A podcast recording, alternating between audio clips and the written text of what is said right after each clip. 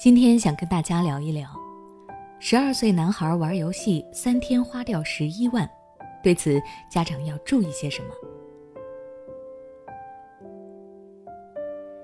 最近我在网上看到了这么一条新闻，在湖南长沙，一名十二岁的孩子偷拿妈妈的手机玩游戏，并在多个平台上给游戏充值买装备，三天就花掉了十一万元，这几乎是家里全部的积蓄。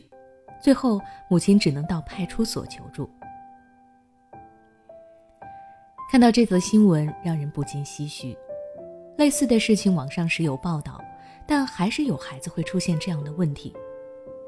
我们在要求游戏平台把好关的同时，其实更重要的还是要对孩子进行相关的教育，要让孩子有一个正确的金钱观和游戏观，不然游戏平台再怎么去做调整，最后。还是有同样的事情发生。那就孩子在游戏充值这件事上，我的建议是：首先要让孩子对金钱有全面的概念。以前我们辨别金钱的方式是通过看纸币，但随着社会的发展，现在手机付款越来越普及，很多孩子对金钱的概念也逐渐的模糊。家长们需要重视这一点。要让孩子知道手机上面的金钱是如何判断的。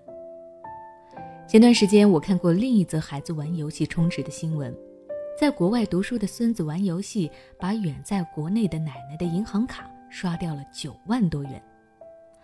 家长询问过后才知道，原来孩子并不知道他在游戏里充的钱是真实的现金，孩子以为自己花的是游戏里的虚拟金币。这就说明家长对于孩子相关金钱的教育还不够到位。我们在规定孩子游戏时间的同时，自己也要对孩子玩的这个游戏适当的做一个了解。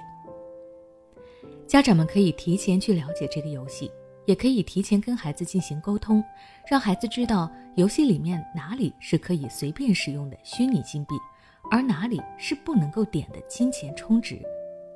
提前打好预防针。不要让类似的事情再次出现。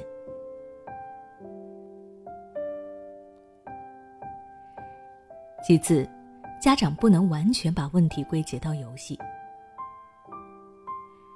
我们都知道，游戏在一定程度上会影响孩子，并且大多数游戏都是会吸引人去消费的。但是，我们又不能完全去抵制游戏，不给孩子一点游戏的机会，因为我们不可否认。游戏确实也能使人适当的放松压力、打发时间。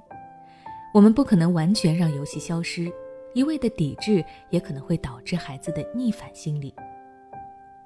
所以说，家长应该更全面的去看待这个问题。除了游戏本身的问题，也要从自身找问题。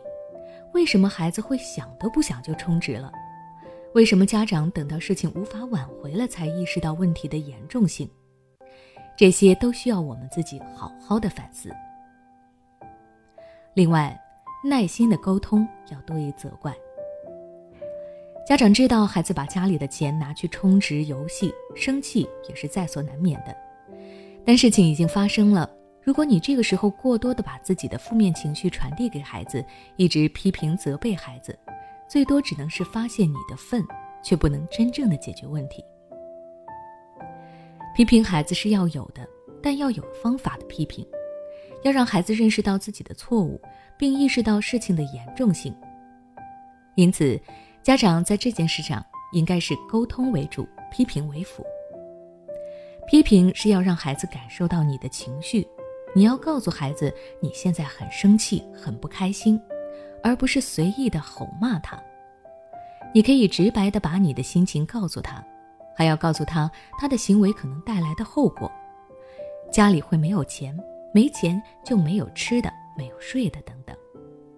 这让孩子意识到问题的严重性，然后再去听一听孩子的想法，不要直接否定孩子充值的行为。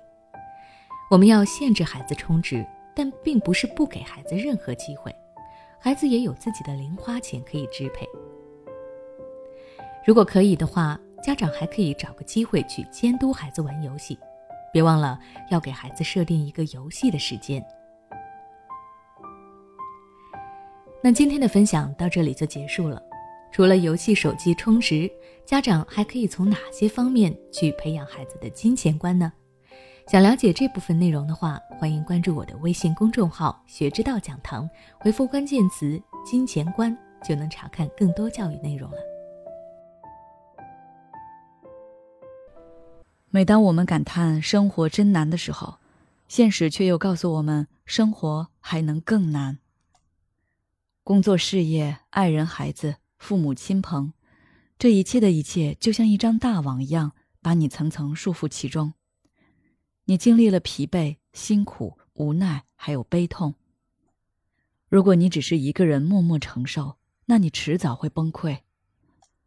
心灵时空组建了专业的心理救援队，每位咨询师都拥有超过二十年以上的咨询经验。只要你需要，我们就在。微信关注“心灵时空”，后台回复“咨询”就可以体验十五分钟心理清诊了。